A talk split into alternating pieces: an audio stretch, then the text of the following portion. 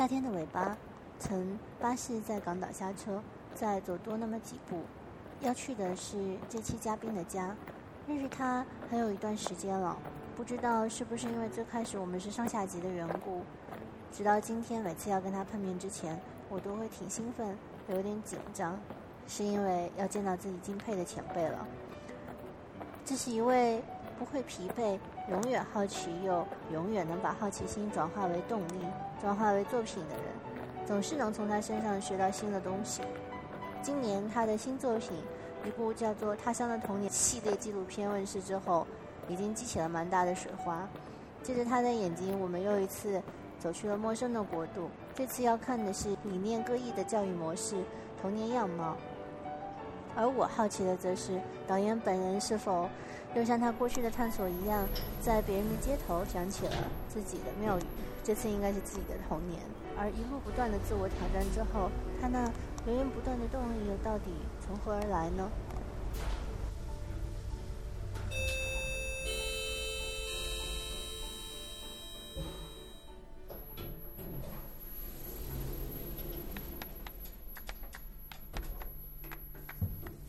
严格、温柔、细致、美丽、挑剔、开放、好奇、雷厉风行、奇思妙想、宽于待人、严于律己。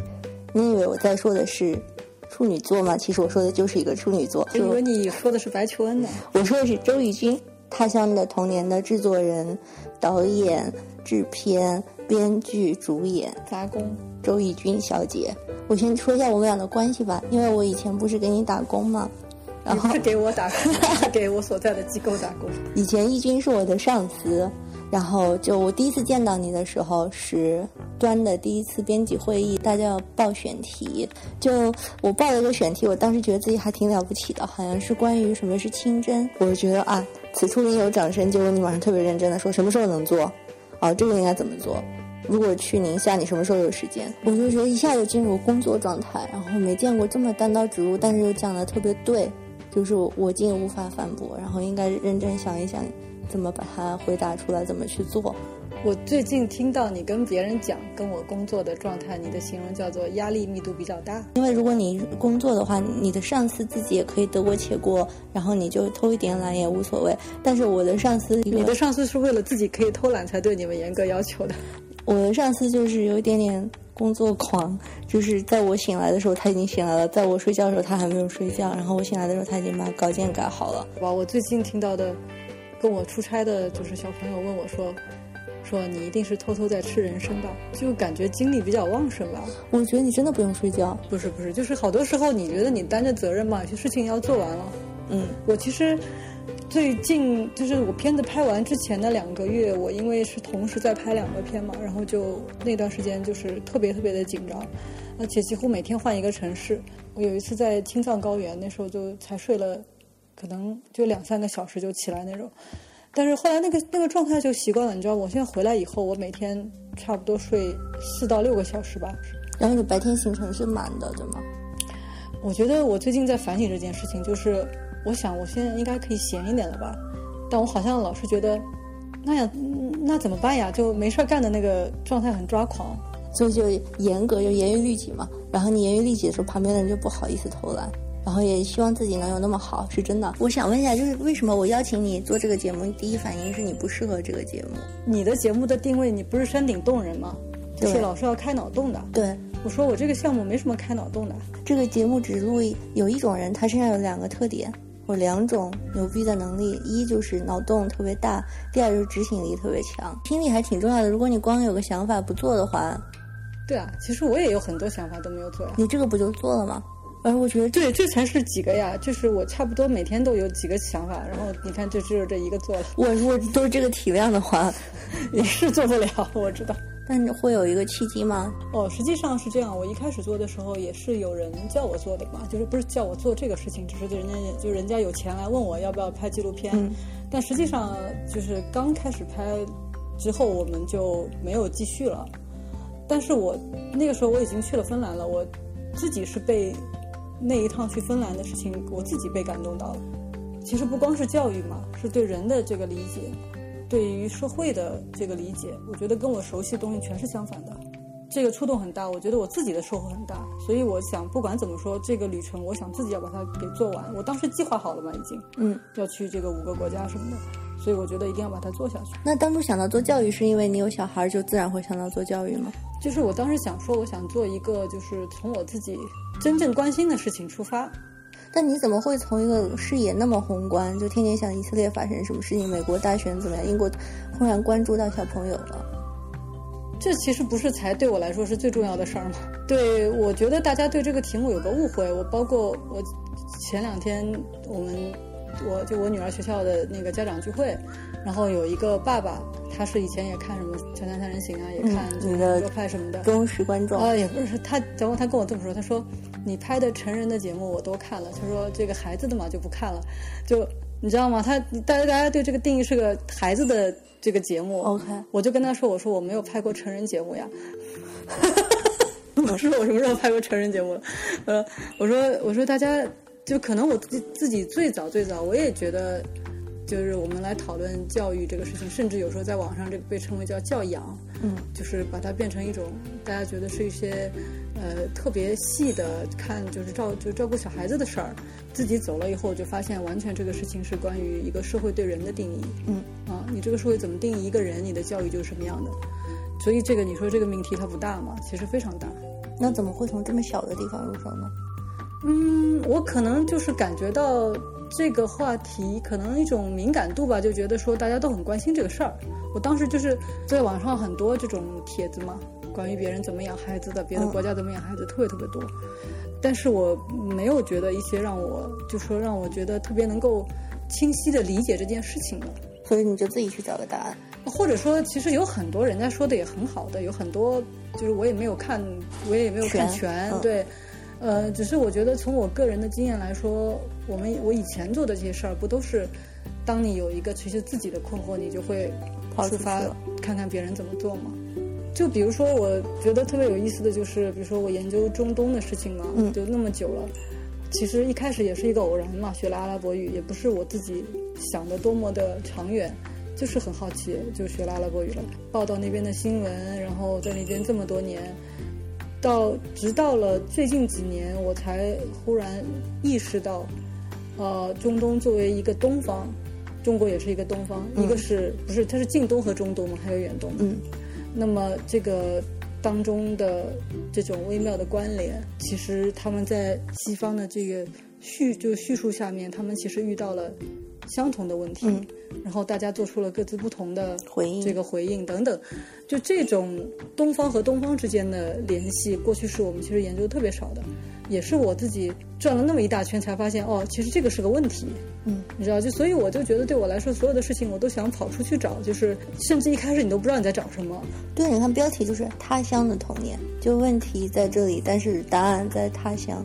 故乡的，我觉得挺难讲清楚的，而且有那么多电视剧什么的，我去说它干嘛呀？然后你刚说就是单枪匹马就去了，基本上。哦，没有没有，我我其实我们的，但我们团队特别特别的小嘛。而且我没有一个，我当时也没有没有一个全职员工，然后大家都是，呃，就是兼职来帮我，然后呢，还有一些朋友，到后来有一些是免费支援都有，就是就是大家推推着吧，有力出力，对，主要是对，主要是出力吧，就是包括一些法律上的这个咨询啊什么的。对，都是嘛，都都都是很多人帮的吧。如果只看成片的话，是看不出来的，因为制作水准还是蛮高的。是吗？嗯嗯，我把大家蒙了是吗？你看这个演职员表就看出来了。其实循环了是吧？走了五遍。对，确实没什么人。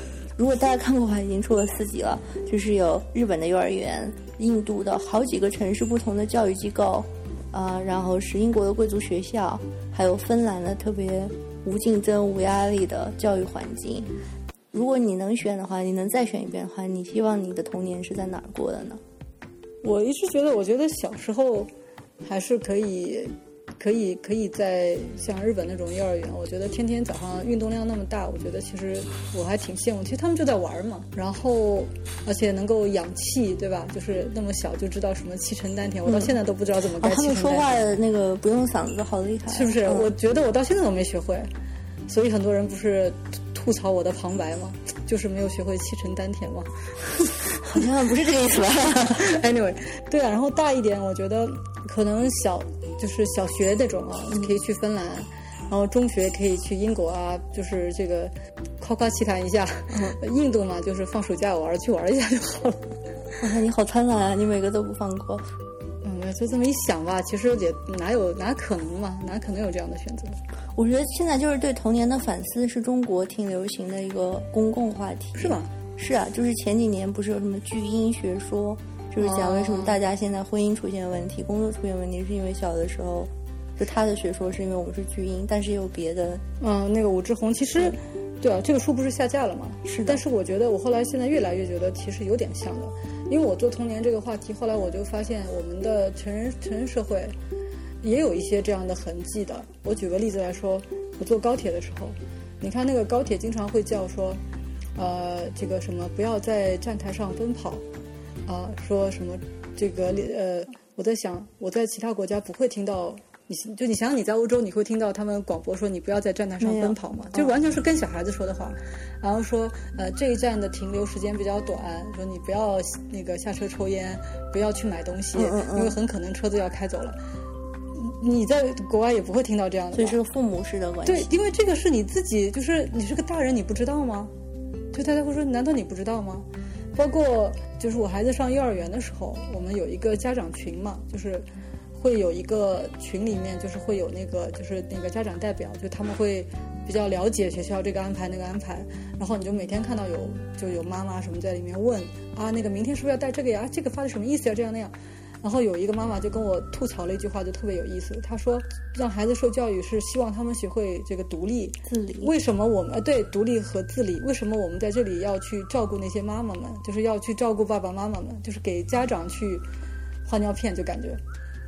我我自己没小孩，但我觉得我的很多朋友，他们照顾小朋友，感觉是在重新活一遍自己的童年，就好像他们要提供自己以前缺失的东西。我有个朋友，他太太是北京海淀区什么排名前三的一个小学老师，所以就是一个非常有权，现实生活中非常有权利的人。他那个女孩自己跟我说，她不会生小孩了，因为觉得她班上的家长都太就关切到一个变态的程度了。嗯，他不知道自己到时候会不会变成这样，但他如果没有变成这样，他又害怕自己的小孩比不上别人的小朋友。是有，是有。我觉得，嗯，但有时候我也在想，他们在这样谈论的时候，他们真的有那么焦虑吗？就是，当然这是另外一件事情。不好意思，我这个这个脑洞开到别的地方去了。你说这种这种。这种关切是吗？嗯，就是过于关切。比如说，我看你的节目下面就有人留言，就是说我希望我的小孩幼儿园也能提供这种服务。比如说，在看日本那集的时候，我们幼儿园有小孩的老师也能这样关心我的小孩，给他教这些道理。或者是看英国的那集，肯定。我觉得我们不可能从一个，呃，要么全盘否定，要么就变成照搬什么照搬照抄，这都不都都都是不太可能的。你永远是就是你看了以后，你有一个启发。然后你自己想个办法，按照你的方式来做嘛。我看到像在印度，他们给孩子上那个就是互联网教育，对吧？我们现在其实学校里我很少看到有这样的教育。呃，我现在就说，我说我感觉这是像我们小时候就是很就一个延迟的性教育。我们小时候要么就是很晚才接受性教育，要么就是大人就是假装是没有看见，就是不认为有这件事儿的存在，对吧？那互联网教育现在也有点像这个，比如说对我来说，我就觉得我不希望我的孩子太早的去接触电子产品。我很早就就特别想让他们知道，全世界没有手机和互联网这件事儿，没有电视机。你看到我们家的电视机都是藏起来的，但实际上你会发现也不可能，他们一定会接触到。特别是老那个老大的时候，你还可以等到他两三岁才可以知道有电视这个玩意儿，但是老二马上就会知道了，因为那个老大在看电视。所以，那个在印度老师就教给我说啊，其实这是他们生活的一部分，你不可以就是他们这一代已经有了，就是你不可能否认这件事儿，反而他们教的是如何如何负责任的使用互联网。嗯，他会教他们电子公民课，对吧？你怎么会相信你在网上搜出来第一个答案？啊，你怎么样就是要用多长时间？而互联网的思维是告诉你，其实你是利用你手边所有的资源。呃，我有一段，我就我有一次是我女儿问我一个问题，她说，这个 cheetah 那个 leopard 就豹子嘛，嗯，呃，还有那个 puma，还有一个是什么？嗯，那个 jaguar，有什么区别有什么区别？我当时就想，嗯，我给她找一本这个英文字典，因为我有本很厚的大字典，百科全书是吗？它通常会有一些图片嘛，有的时候他会把一个类一个门类归在一起给你看。我说我给你找这个，我想让他不要用互联网，就直接找纸质的这个东西，结果就没找到。它每一个词有分别的解释，还没有图，就你完全不知道这个分别。但是我在网上一搜。马上马上出来了，写的清清楚楚，很多家长都在问这个问题。我就说天哪，我就是败给了互联网了。你说你你能不让他知道有这个东西吗？所以那现在我会就说我可能这边没有条件有像印度那样很系统给他们上电子公民课，嗯，但是我在家里可以跟他们说，哎，我们来问一个大问题吧，然后我们来找答案，嗯，像有一次他跟我说，我们讨论美的这件事情，他就觉得皮肤白的人就美。他说他某某这个同学说特别美，说他因为他皮肤白，对啊，他对这件事情有点着迷，我不知道为什么。然后我就给他看，我说因为他喜欢看芭蕾嘛，我说你看这个天鹅湖里面穿着白的裙子的这个天鹅是很美，对吧？这是美的。然后我又给他看了段那个马友友，不是找了一个黑人跳街舞的，就是他拉那个圣就是圣桑的天鹅之死嘛，然后让那个黑人跳街舞的来跳这个天鹅。我女儿看的就是当时就是呆掉了嘛，就是这小孩都看得懂的，非常美。但她是一个黑的，而且是完全没有穿那种就是芭蕾舞那种服，就是那样一种服装，是街舞的，就是那种风格，它也是美。所以你告诉他有正反两面。后来我还给他看了好多年纪大的那个 model，就是那些九十多岁的超模，所谓的那些。那也很美。我说那美可能跟年纪也不一定是完全有关系，或者说年纪不一定是个限制。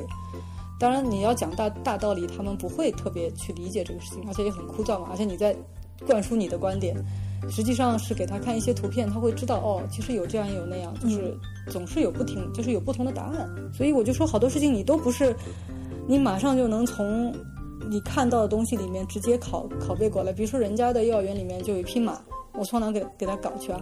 我从小就想骑马去上学，但是也不可能啊。但是你会知道，说他们要想看真的东西，那这个你是可以做的。你给他一个洋葱是可能的，你给他一匹马是不可能的。我觉得在国内好多这种讨论，最后就会变成一个阶级话题。好像如果你有钱，你能上好的幼儿园，这些东西就是可以被提供的。但如果你没有，你还要加班，你就没有时间陪伴你的小孩，你的小孩就会落后。怎么说呢？是有这样的问题。呃，但是我我我一下子我其实我很难说，你说我这个问题我能给出个答案吗？我觉得，其实我的第一反应啊，可能有点政治不太正确。我觉得这样说法有点逃避，就说你是时时间的分配当然是这样，你你越有钱，你的你对时间的支配就越自由嘛，这个这个是无可否认的。我觉得人生的竞争就是关于你对时间。这个这个支配权的这个竞争嘛，你给人打工，你肯定就你出卖你的时间，这个我完全都理解。你包括我自己也是啊，我觉得我如果可以完全不用工作，那我有更多的时间陪小孩儿，就是这个完全是我我能理解的。但这个不代表说我们每个人不要去想我有没有办法教给他什么。那另外一个方面就是说，你说讲这个你怪社会，其实也是能怪到的，就是你要从他们的方。这个来想的话，你比如说在在日本，我有个故事是没有拍到的，我一直我计划要拍，但是他们不让我拍的，就是在日本有一些叫夜间幼儿园，就是说你你他们不是要求你父母，如果你双职工都要去夜里工作是吗？对，你可以把孩子寄在那个地方，在那个像像新宿啊，还有其他城市也就也有，就是你可以把孩子放在那儿去睡觉，你夜里托给他们。那就对了，就说你，如果你这个社会的分工，每个人都有一个角色，比如说他在日本，你妈妈的角色就是要去照顾小孩的，你爸爸就是要去赚钱的，或者说有的家庭你就是父母都要去赚钱的，那社会就应该提供这个服务啊，谁来照顾你的孩子，对吧？你像在中国不是有一个有个妈妈是开那个就那个公交车的，然后他把孩子两岁孩子好像带上那个公交车，他上夜班嘛，后来就被大家吐槽了，好像他被解雇了。我觉得这个就是有点不太公平。那，就是你这个社会没有给他提供一个解决方式啊。嗯，对啊。我以前我是出了国才知道，他们说你们中国小孩都学习成绩特别好，是因因为你们一天到晚都上课，从早上八点钟上到晚上七点钟。我说啊，难道全世界不是这样的吗？他们说不是啊，我们到三四点可能一两点就下课了，回家要做别的事情。我后来想，可能也是因为父母根本没有时间管我们，一方面有教育的需求，另外也解决了一个托儿的问题。嗯，这个是个好像是个小阴谋是吗？就是为什么要这样？是解决托儿的问题。但是现在报报班，你知道有多贵吗？讲一讲。不是我报班，我昨天看到我朋友发的，我就觉得特别有趣。嗯。他发了一个帖子，就是说北京有个十四岁的女孩，她的兴趣班的那个表格嘛都满。这个我其实以前我都看到过，我有我表弟是，他周末会给人教打，就是给小孩子教打羽毛球的。他给我看过那个小孩的，就是兴趣班的那个表格，嗯，就是满满的。然后我那个朋友他转那个帖子，他前面还加了一段说他今天在一个地方听到两个家长的这个对话，他就说一个妈妈跟就是这个妈妈 A 跟 B 说，呃，说要给要给孩子报一个呃英文班，比较了好，就是有好几个，终于选了一个。要那个一万五，我也不知道是一个学年还是一还是一个月，我也不知道，反正总之就挺贵。然后另外一个妈妈问打孩子吗？啊？然后那个妈妈说 A 说，当然打了，不打怎么能学得进呢？你知道这是什么对话吗？你花你你出那么多钱，为了是去一个能打孩子的地方，那我就不明白，就是大家就是对啊，你出你出钱其实在干什么？你我有一年采访那个。IBM 的就是国际货币基金组织那个拉加德，现在是欧洲银行了吧？他就说他有孩子吗？有啊，他有他有五个孩子吧，还是几个孩子？对对对，他说你一进去就是一个一个就一个托儿所，就是不管男女职工都可以带孩子来，就在那儿，就是咱们小时候的这个托儿所。然后他们上班的时候也不用那么去分心，小孩子就在里面。我我觉得奇怪就。看每一期节目，大家都会讲，因为都是教育工作者和家长，他们都会讲很多教育理念。其实他们教育理念没有差特别大，只是执行的方法不太一样。然后这些理念，我在我的朋友或者公众号上也会看到，比如爱小孩，要跟小孩平等，要蹲着跟小朋友讲话，让小朋友从小就知道负责任，怎么样共享。要去自己寻找知识，不要给小孩灌输自己的观点。我觉得中国现在这个已经挺泛滥的了。啊，就大家都知道这些理念，大家都知道这些，然后大家也可能就会去做吧。尤其是受过高等教育的家长，特别想小朋友好像人格和知识全方面的发展，对，让他过得开心。有，但这个就是为什么在不同的地方，比如说你去的那些地方，他们发展出来又完全不太一样。不能完全说是国民性吧，但如果你比较的话，这几个去过国家的教育环境或者小朋友生长的这个状态，确实是蛮不同的。嗯，就是说，可能我们还是在一个小环境里面做嘛，你是在你的家庭教育中做，你可能整个社会的压力还是在那里的，但人家可能整个社会这个事情，它就是有一个共识。呃，还有一个就是我们这一代人，我就说跟过去的所有的中国家长都不一样。我们经历过的这种经济发展的太快太快，然后包括整个社会的变迁啊，价就是价值观。我们的价值观其实是不是有一套完整的体系的？我们是在温室里面种一点这个菜，种一点那个，对吧？你知道，种点这个发芽，对，实验出来是我们理解来说要对孩子平等，要对，但是你没有一个其实长期的实践过程，你没有。我们都理解了，但是你说要把它变成一个可以操作的、实际操作、可以可持续发展的这么一个东西，其实还是需要有时间。你也没有在全社会达成共识啊。我因为做展览，经常碰到小朋友，我能感觉到，就是比如说上这些班儿特别多的小朋友，或者家长比较有在社会上比较有成就，或者职业经历比较好的小孩，他们是比较自信的，然后同时又成熟一点。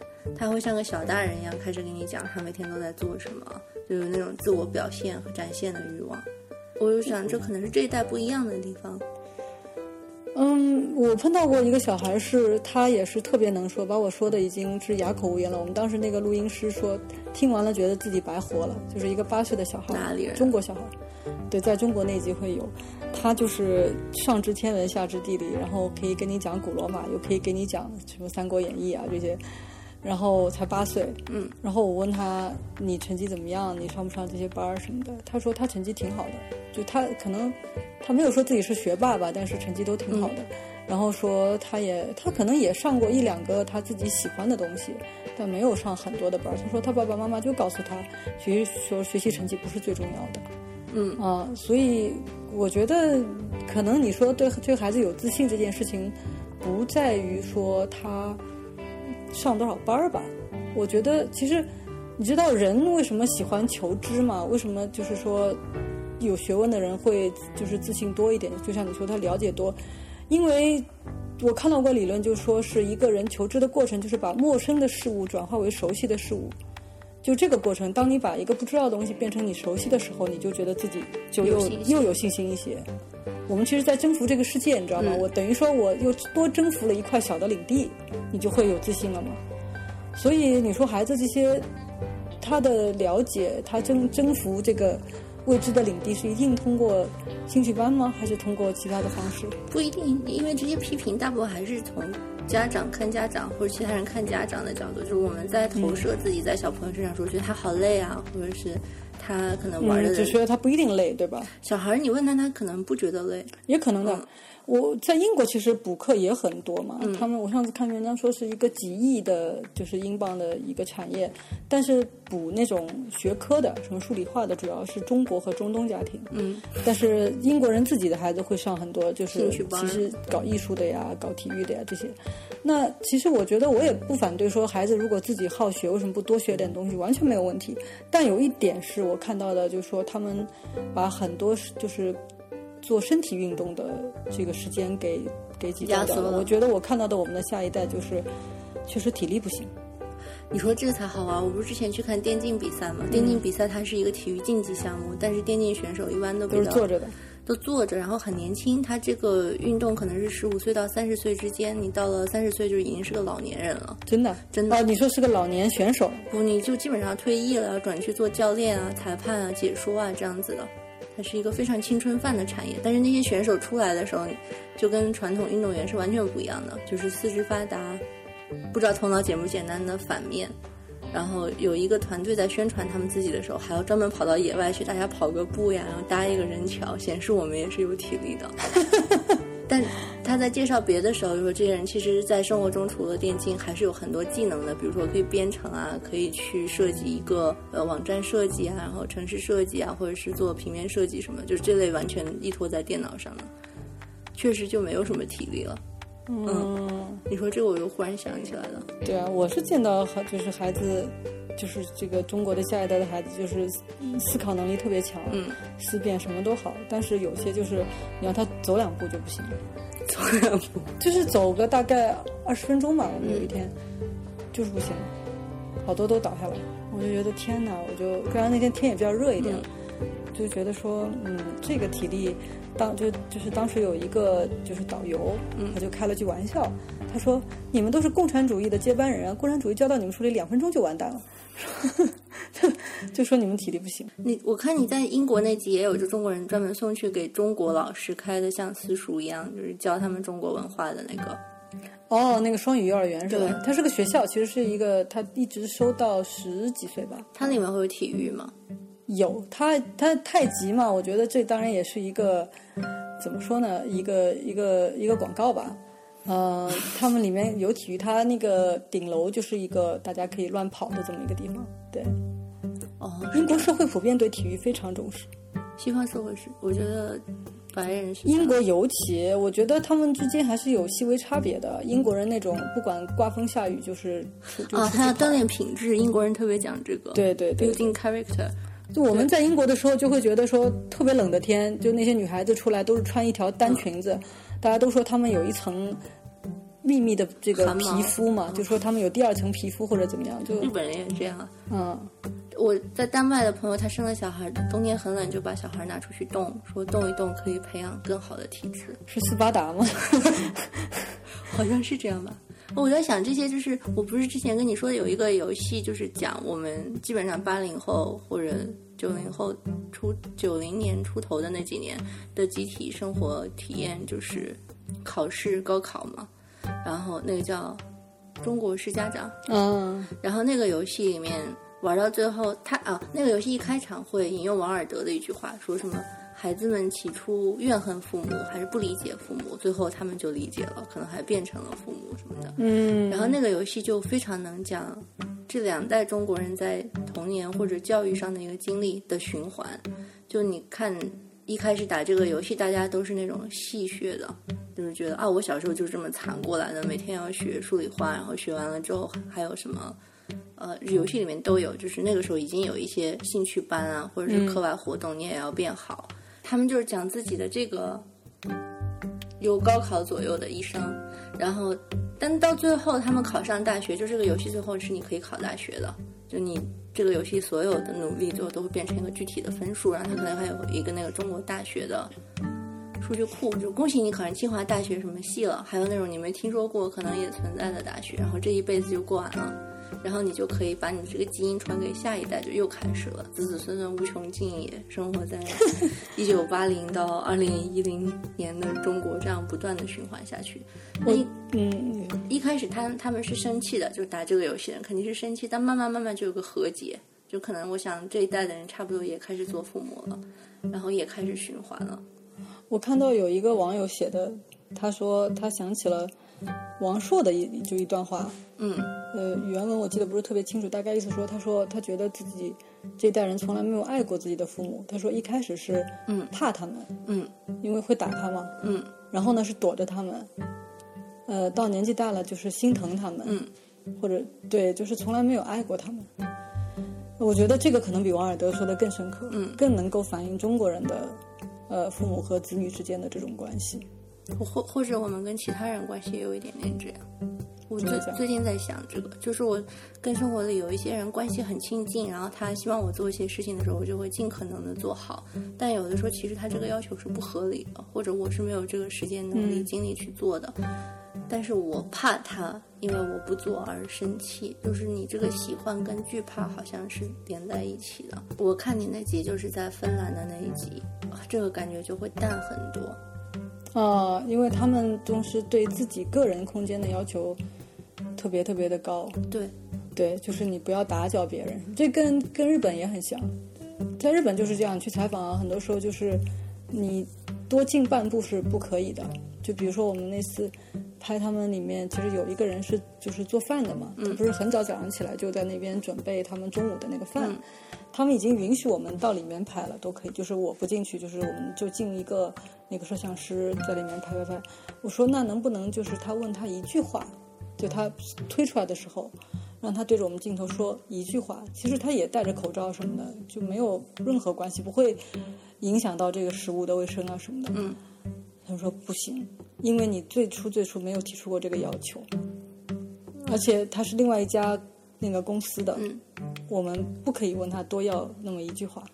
哦，我我那集是跟我一个朋友一起看的，然后他就说，这集为什么都是大人在讲，感觉有一点点像。哦，小孩特别难采访，我试过。像他说有一点点像这个幼儿园的教育理念宣讲会，然后我在想会不会这是也是日本文化造成的。哦，不是，其实这个是拍摄的难度造成的。嗯，就小孩子是特别难采访的。我自己的感觉就是说，差不多到八九岁的小孩儿，你像在芬兰那个是就是可以可以可以可以说话的了。再小一些，像那个四五岁的，一个是不太能说，另外就再加上语言障碍，真的就说，其实我们试了的，但完全没办法用，就确实是有语言障碍。所以并不是他们有一个像公关性质的需求，不是，不是。嗯，我还有个想问的问题就是，呃，这个题目跟主题其实它不是完全切合的，但是它不可能完全切合嘛。就是你说他乡的童年，因为我没有小孩，我一直把自己当小孩一样的，然后我想的童年可能它还是有其他向度的，但是最后就的是什么向度？比如玩啊，然后嗯玩啊，然后早恋啊。呃，然后跟父母的或者跟其他人的关系啊什么这样的，但是后来好像不管你拍的是不是这样，反正最后这个接收到最后就是完全一个教育。呃，其实也有，比如说我是另外一个一个说法，也说跟这个题目不完全一样哈，就说里面我也有拍到有大学的，嗯，其实也有一些是中学部的，就是在一个学校里面有中学部那种。呃，其实这个从拍摄的就是技术层面上来讲，我也希望稍就稍微多元化一些嘛。你如说全部拍的是幼儿园，嗯嗯，你观众肯定会有审美疲劳，是不可能的。呃，那么所以会有一些错开的这个多样性。嗯，但是有些东西可能你是虽然拍的是大学，但你告诉大家他们的就是教育的理念，或者是他的这就这个思维方式是这样。比如说他在印度拍的，在大学课堂里面，他们虽然讲的是《哈利波特》嘛，也是一本其实我们以前觉得是童书嘛，嗯，但是他们这种辩就是就是就这个呃这个思辨，然后挑战老师，对吧？这种辩论，那么你说为什么没有拍其他的？其实有的，但是有些对确实没有剪进来，比如说。早恋有的，我们在拍芬兰那个家庭的时候，哪一下？就是芬兰不是有一个富二代？不是，那个爸爸是中国人，妈妈是是芬兰人。那个爸爸交作业的时候弹了一下女儿脑门儿，那个后来不是被约谈了很就是很多次嘛，然后人家还要报警啊什么的。他们家的那个大儿子就是穿军装的那个，他后来有个问题就是，呃，他因为要考大学了，他爸爸希望他更更努力一些嘛，嗯，但他那时候就谈了个女朋友。但他爸爸就说，之前自己谈了他女儿一下脑门都被要去约谈，他就不敢管儿子了。嗯，他说起来这事情，他一直觉得，一方面他觉得芬兰很好，就是对孩子很平等；另一方面，他就觉得他那时候不敢管儿子了，而且还要出钱给他们两个去旅游。结果他就觉得他儿子就没有考上一个好的大学，他觉得早恋了。对他觉得那一段时间，如果他能够把更多精力放在学习上面，他儿子会考一个比较好的学校。那这个就很矛盾。他又说他的第二个儿子是一个，呃，他是一就是好像从小有一点智障，他就比较慢。嗯嗯。他说这样的孩子如果在一个别的国家，可能就已经被归类为这个社会是不太需要他的。但是在芬兰，他们就是不让一个掉队嘛，他就会给他提供各种各样这个资源去特殊学校，然后等他慢慢的。也跟得上了，再放回跟大家一样的普通学校。他儿子现在就是自己会传电脑啊，什么什么，他觉得也挺骄傲。他就是说，这么一个孩子也能发挥他的这个特长，这也是在芬兰这种平等的环境下才能有的。所以，一样的一个理念，平等和尊重，但放在他三个孩子身上的故事完全都不一样。而且这还挺有意思。对，但但是当时那个容量比较长嘛，你从剪片的。剪辑的角度来说，而且他们就是画面比较单一，剪辑就把这个给放弃掉了一些东西。但实际上，它整个故事是这样子的，所以它的，所以你说你说有不同面向，也就也都有，但很多东西是没办法放进去。可能我说的不够清楚，我觉得要不然就是这样说吧，就是在这个片子放出来之后，大家的焦点或者观看它的方式都是跟教育有关，童年马上就被转化成了儿童教育。我懂你的意思，嗯。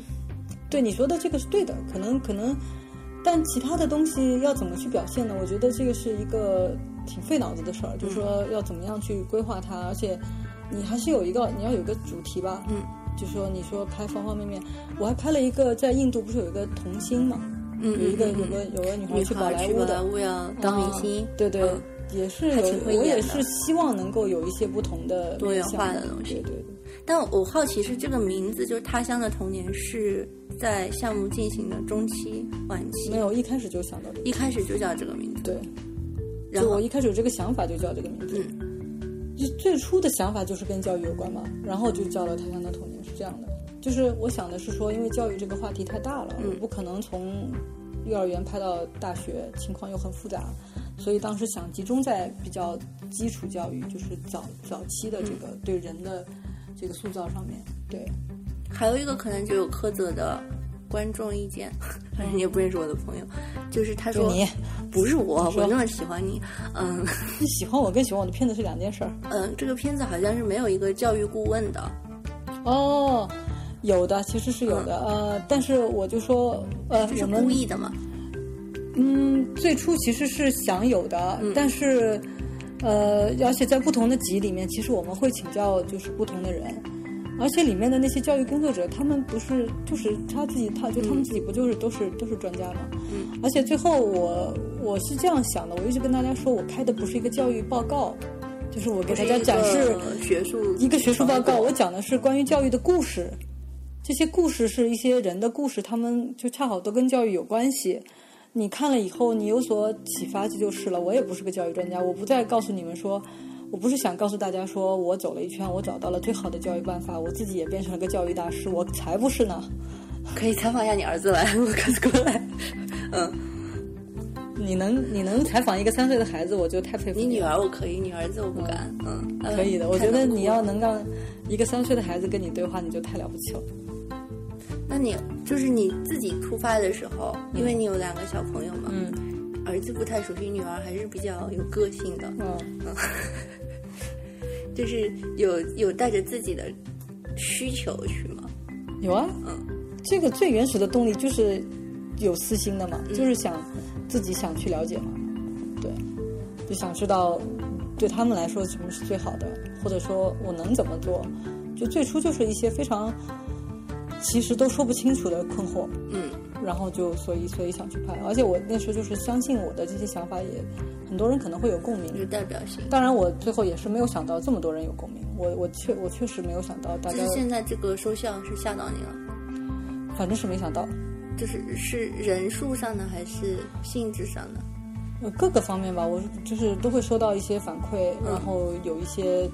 就是大家会去谈论这个话题。我看好多人标题都是我我他自己看哭了，或者哪一个地方他觉得被治愈了。但这些是成年人，其实嗯，对的对的。那这个对啊，只有成年人。其实我一直觉得，教育其实不是教小孩子，小孩子都挺好的，关键是要教大人呐。我们大人的想法转变才行啊。所以，如果大人看了有所触动，我觉得就是最好的了。我不是有朋友是心理医生吗？他有一次他跟我说，什么样的人不需要心理医生呢？就是没有父母的人，只要有父母，你都会有问题。父母皆祸害是吗？但当然没有父母，可能孤儿有其他的问题。对啊，那怎么会没有？这就是一个业内玩笑。哦。所以所有人都是他们的客户，我是不是这意思？然后。哦。也是有道理的，我就觉得好像你不论怎么努力，作为父母，呃，孤儿也是有父母的，只是他他找不到他们而已呗。所以他的意思就是所有人呗。嗯，因为你只要是个来源的，只要不是个真空的，就是你不是一张白纸，其实你不是一张白纸。哦，们不是猴子，孙悟空心理问题太大了，好吧？好的，那我在想的就是，比如说我打那个中国式家长那个游戏。我就在想，他很能暴露出来我们这一代受的教育，或者是父母教育我们的方式那，可能就是比较量化管理，然后缺乏一些情感上或者情绪上的沟通，嗯嗯，比较也会有，其实每个家庭都会有，会肯定会有。但我们现在打骂教育也是情感沟通。好的，嗯，我现在我到现在身上的疼，我到现在我我昨天你现在坐的这个。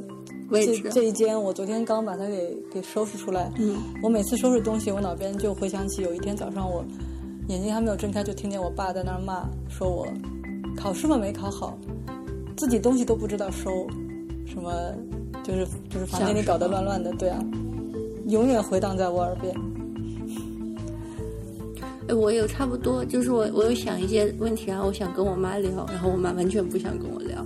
她说：“如果不是那样，你能长成今天这样吗？可可以，可以了，找正事儿去做吧。”我最失望的是，我我我问我妈妈说：“我小时候是什么样的？”嗯，她说不上来。就是关于我们小时候是个什么样的孩子，你的问题就是这个这样的吗？就是就是你能告诉我我小时候是个什么样的孩子？我喜欢什么？啊，可能有一些特别抽象的概念。我还记得是就是幼儿园的评语，他还留着，就是说我喜欢拍皮球，这个他知道。好 具体啊！对，其他的就他也不知道我是个什么样的孩子。你妈妈不爱说话是吗？不是不是不是，那时候他们可能没想过这事儿，注意力不在你身上。也不是，就说他，比如说我现在会记录，说，比如说今天我女儿跟我问了一个很奇怪的问题，啊我就会把这个事情给记录下来。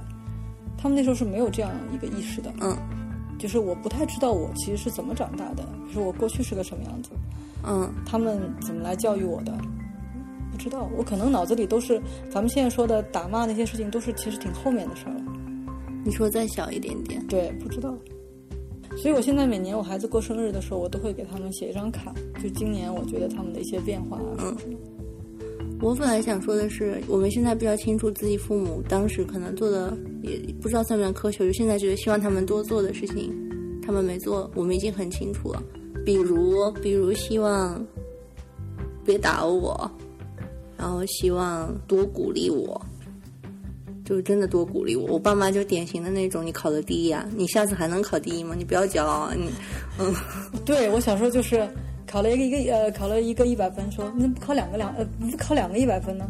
我其实成年以后，我有一次辞职，嗯，我工作辞职就是因为就是当中有一个小小的导火线的因素，就是因为有个领导过来跟我说不要骄傲哟，就什么什么，你就哭了？没有，不是，我就想说。什么？我说我也没有，就是没想过这件事情。你也没有就说他们觉得可能给了我很多肯定的，其实我也没有觉得没有有人真正跟我聊这件事儿。就是这个事情，比如说你的工作，在你可能你刚刚开始工作没多久的时候，嗯，对你来说，其实呃重要的还不是你说我这个工作做的有多好，我得了什么奖，或者是说你在单位里评到了一个什么绩效多少名，或者不是这个东西，而是有人来跟你聊你这件事情到底你为什么做得好。和为什么做的啊？对，就是我特别希望我的领导，其实当时能够跟我聊，就说他如果觉得你好，你好在哪里？具体有地方，或者说对，或者说不对的地方是在哪里，或者怎么去提高？因为这个东西真的就是不仅仅是跟你做这件事情有关，而是跟你的性格、跟你所有的事情是有关的。其实没有人跟我来聊这个，只是告诉我说啊，可能我当时收收收，我收到了一些荣誉吧，嗯，就会跟我讲啊，不要骄傲哟。我就很生气的意思不是说我要骄傲，而是说你们关注的点都不对吧？嗯，啊，我是希望有人跟我探讨这个业务这件事情，但是没有人跟我探讨这件事情。但是我觉得你想的好清楚啊，我都我都是很潜意识的，就是特别害怕被别人批评，或者说我做好的一件事情，我就希望别人看到都只是他的好，特别害怕有人跟我说你可能下次做不了。这么好了，你你那个我有跟你说过吗？没有，那个高兴一瞬间就没有了。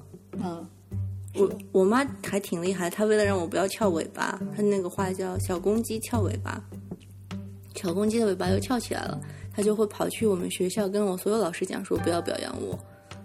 天哪，我我是那时候我小时候最烦我，就是家长拿我跟别人比，就是那时候我外婆老跟我说，你看对门的。娟娟就是有个女孩，她做功课的时候刷刷刷刷，只听见这个写字刷刷刷，什么 什么别的声音都没有。然后我做作业可能就想干点这个干点那个吧，对。但是我对我就觉得我我是比较讨厌就是拿拿你自己就拿你跟别人比，所以我现在一般不会拿孩子跟别人比。这个这个是我觉得我们是学到了的。嗯嗯，可那你我再问一个问题啊。如果你能的话，你希望你生活在这个时代吗？就你希望你是你女儿吗？我觉得她一定比我幸福多了。就说他们从小接触的世界就比我的世界要广阔，而世界广阔对你来说是非常重要的一件事情。呃，是这样，我自己反思我自己的成长过程的时候，我会觉得我其实，嗯，我遇到了很多很好的老师，对吧？但我老觉得说，可能如果有更能够指导我思考的老师，嗯。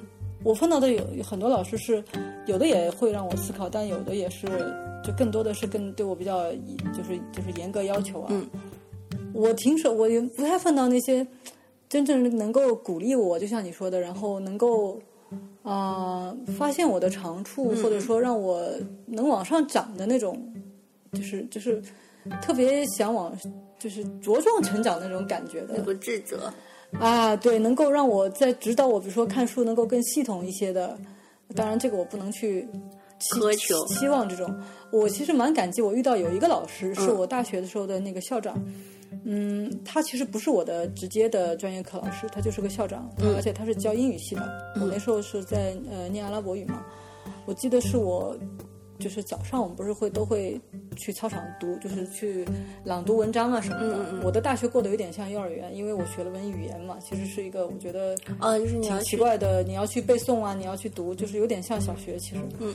然后，在我在那个球场上就是在背书，然后我们那个校长就过来，他就跟我聊两句。啊，可能因为那时候我在学校里的那个记者团嘛，他也他知道你是谁，对他知道我，然后他跟我说一下说。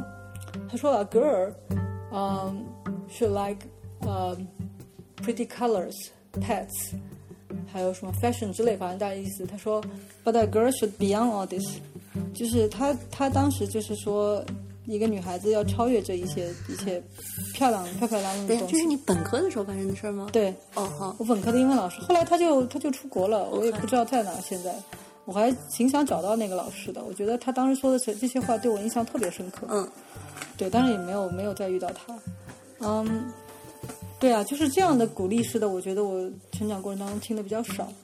还有一个，我现在对孩子的学业、功课这件事情，可能我不算是说太紧张的一个原因。我经常跟他们说，我说，我说妈妈想来想去，我可能过去就我现在回过头来看啊，我可能就是那些看的闲书，我说在课堂以外的闲书对我来说是有帮助的。我我那个我问过我的心理医生，他说就是能够很像我说的有的放矢的去表扬或者批评一个人，是一个很高的能力。这个要很关注你，同时自己的逻辑思维和观察力要比较强，不是每个人都能做到的。但一般这个人如果能做到，就是你的父母了，因为他跟你待的时间特别长。不一定，就一定是理想的情况下，对对对，如果你的父母是那样的人，你就很幸福了。但我觉得还有一个就是。我要跟你表白一下，就我觉得言传身教这个事情是存在的。嗯，就我比如说徐晓彤说，我跟你工作压力特别大，但这个没关系。就是你有压力的时候，一般是你想要完成一件事情嘛，就是你特别想把它做得好。但是如果你一个人去做的话，你可能要走很多弯路。嗯，你也可以学到东西，但如果有一个人做特别好在你前面，然后你可以学，你可能学的不太一样，但是有那样一个 model 的时候，就心里觉得特别开心。就像在那种健身的那个 app 上面打卡是吧？看到你的 同学，看到别人健了多少天身是吗？我一个利益那么高的东西，对对对对对对，被 我给拉俗了。然后我还另外一个事情就是我在香港读硕士的时候，我们那个老师有点神神叨叨的啊，其实还挺好的一个老师，他特别相信心理测试跟人格这种东西。其实我们那是一个研究方法论的课，不知道为什么他有一天就拿来一个荣格的。人物原型那个都不用测试，其实就你读一下，你觉得自己是谁，你就是谁了。然后他他我自己读了一遍，觉得我是其中的一个人。他说他以前也是那样的一个人，那个人叫做英文我都忘了叫什么了，反正中文的就是一个到处找的人。就因为这个人他不知道自己应该做什么，什么能做好，然后也没有人告诉他，所以他就要慢慢慢慢去找。然后但他这个人最后成为他自己，就是因为他到处去找。然后这个老师说：“我本来就是这样的人。”我说：“那你现在是个什么人呢？”他说：“哦，我现在升华了，是什么？他就变成了一个叫 叫别人去找自己，对，他就变成了一个圣者，对不对？智者，嗯，智者就是一个 sage，啊，就是在里面对号入座的，对对对。哇，你说成为一个智者就可以指导别人了，所以可能就是你以后就指导别人嘛，当个顾问。你觉得我现在没有指导别人吗？我没有指导你吗？你挺小心的，你好像不太愿意影响别人。也可能，也可能，嗯嗯，因为我从来不觉得我掌握真理啊，我干嘛要影响别人呢？但你会觉得有人掌握了，他应该来告诉你。没有，呃，不不，应该这样说，我会，我觉得我就每当我看到有些人，就是一些就是非常高明的人，我就是真的是特别特别开心，就是你能学到东西的时候，嗯，而且对我来说，嗯，我不存在那种，就是说比如说一个。比较有名的人啊，或者是一个大家公认的比较有有有智慧的人，然后你接触他以后，你觉得就没有那种光环了。就我不会这样，就我觉得仍然是会有很多让你学习的东西的时候，你就非常的欣喜啊。我觉得就人，你其实人生能够碰到就是比你高明的人，你多开心啊！就是嗯，就是你能够学到一些东西。如果如果他跟你有一些交流，就特别幸福，这是我觉得最幸福的事情。我问个就是。言归正传，说回你节目的地方。嗯，这是一个纪录片，这是一个非非虚构片，这样说吧。嗯，非虚构片，就我们现可能竞品或者大家觉得同类型会看的片子，后期制作是很重的，就会有一些字幕啊，或者动画呀，或者是音效啊插进来。怎么说？很多，是看的就是芬兰有一个动画。对啊，我就说别的节目，可能这种就会比较多。综艺啊，真人秀啊，或者是纪录片，就这种类型的纪录片，你是不是还不是很喜欢这样的东西？我们没钱搞这些，是这样的时间也没有钱。嗯，你就说那种后面，呃，对，当时也有过一些建议，但是一个是也是没时间，另外一个，我觉得。就是要看情况，真的要看情况。你具体是什么节目？嗯，哦，你不排斥的是吗？我不排斥，但是我觉得有很多时候，比如说像这个片子的话，很多时候这个画面它能自己说话，我就连我觉得旁白也不用。其实，啊，有时候是没办法要加一些。呃，其实如果他自己会说话，那就不用了。但是现在很多时候，大家认为观众的注意力特别短暂。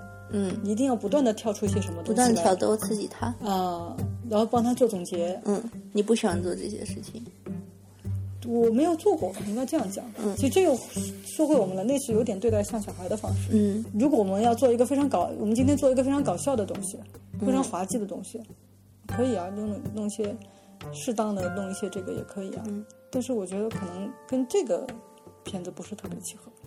啊，这个片子现在放出来，然后反应是这样的，你觉得满意吗？我就说了，我还是觉得有点意外。说不上，我不知道满意是个什么东西。你知道，对于处女座来说，满意是个什么东西？你你有满意过吗？问的好，我想想哈。你这么多作品，作品啊，嗯，没有一个都没有。书，做过的新闻，跑过那么多地方。应该说，这个经历本身哈，这个体验，我觉得挺有趣的。但是你说最后出来的那个成果。我可以告诉你，我没有满意过。就是这个过程当中，有些片这个 moments 片刻的东西，包括有几张照片，或者说有某一些东西写的，我觉得我自己觉得，呃，让我自己觉得是表达了我的想表达的东西。对，但是你问我整体上满意过吗？没有，没有。就是你总觉得应该可以更好的。是的。那比如拿这个片子说，你觉得哪个地方可以更好？不是这个片子哪个地方更好，而是说做可以做比这个片子更好的事儿。当然，你说这个片子哪个地方可以更好，太多了。请示举例。太多了，好多人说你们团队是不是很穷啊？你的妆发都好差呀。你好漂亮啊，在里面，尤其是穿红色衣服的时候。你只看了一点点吧？你我都看了吧？没有没有，我就是觉得。你知道吗？包括昨天晚上上线的，就是英国那集有一个画面，我们剪片一定要帮我剪了。他说，那个表情不好，呃，光线不好，看上去你太丑了。呃，他是保，他出于保护我，他怕别人吐槽我说这个镜头太太傻了。嗯，我说可是里面我一直已经有了挺挺多傻的镜头，而且那个镜头吧，我说如果不加呢，那一段话太长了。我说要加，他说你确定吗？你确定吗？他问了我好几遍，我说加吧。我真的是挺傻的，但是我觉得，哎呀，随他去吧。就是，但这个这个就不重要。我看到有人这么问，就是有人这么说，但是，呃，还有你说可以做得更好。如果给我更多的这个时间啊，有些季节性的东西我没有拍到啊。你比如说在日本，其实有个毕业季，嗯，他那个毕业季的人会打扮的千奇百怪的，好多人哭啊这那的。因为我错过了那个毕业季，也没有拍到，呃。就很多就是时间上的东西，因为你毕竟只有一年的时间要做完它，对你里面有很多你要联络，你知道得花多长时间了，而且很多时候你花了很多精力和时间，你你你联络不到，人家不给你开那个绿灯，嗯，所以很麻烦。但是更多的是有一些备选的故事最后没拍成的，像我刚才说在日本的那种夜间幼儿园的，还有一个有一个生命教育嘛，不是在日本有一个。就有就有个老师让他们孩子自己把猪和鸡什么给养大，然后亲手把他们杀了，是有这个人的。然后做成亲子饭吃吗？不不是亲子饭。然后确实是有这么个老师，我都查到了是谁在哪个学校，但是那个学校就是他不接受访问。嗯嗯。然后后来我在中国的一个拍摄过程当中，也看到了他们的食欲嘛，也是他们请了一个米其林级的厨师来，是个。广东人，然后，然后呢，我就发现很奇怪，他们他就宰鸡啊什么的，我就问他们，我就问他说：“你跟孩子会不会讲这些动物的生命什么的？”作为一个广东人，他看了我一眼，说：“我对于吃素一点兴趣也没有。”最后问你一个问题，嗯，给一个小贴士，就告诉有兴趣看脑洞的人有什么看脑洞的秘方或者建议。哦，我觉得睡十个小时挺有帮助的呀。然后要 你自己都不睡十个小时，我，哎呀，我没有这个运气。我很想睡十个小时。我觉得其实就真的就是睡眠好，然后呢要喝咖啡，喝点小酒，热水洗脚。这是个养生节目是吧？啊，其其其实会能开脑洞的。我看那个书上写的什么是睡眠标题。哦，我们为什么要睡眠？哦，我们为什么要睡眠？还有就是，其实搞就看些乱七八糟的东西，其实挺有用的。毕加索不是说嘛？他说他看那个说爱因斯坦的书，嗯，他说其实我完全没有看懂，嗯，但是没关系，他让我想到了别的事情。不需要睡太多的义军，跟总也睡不够的我来建议说要睡多点的时候，我觉得还挺好玩的。但要回到。后来拖延很久整理剪辑这期节目的那个时间，我才忽然意识到，其实这也许是一种相互的投射。忙碌而不满足，所以不会停歇的他，觉得更多休息可能应该带来更多的创造力和执行力。间歇性裹足不前的我，却会觉得早起早睡才是开启自己满意人生的第一把钥匙。果然吧，每次见到他都会学到新的东西。这种闲不下来的创作生命，说到底也没那么容易学到。这一期的节目送给有想法还没实现的你，不知道为什么停下的你。希望我们能够一起站起来，慢慢往前走。真的感谢一军花费宝贵的时间录节目，让你久等了。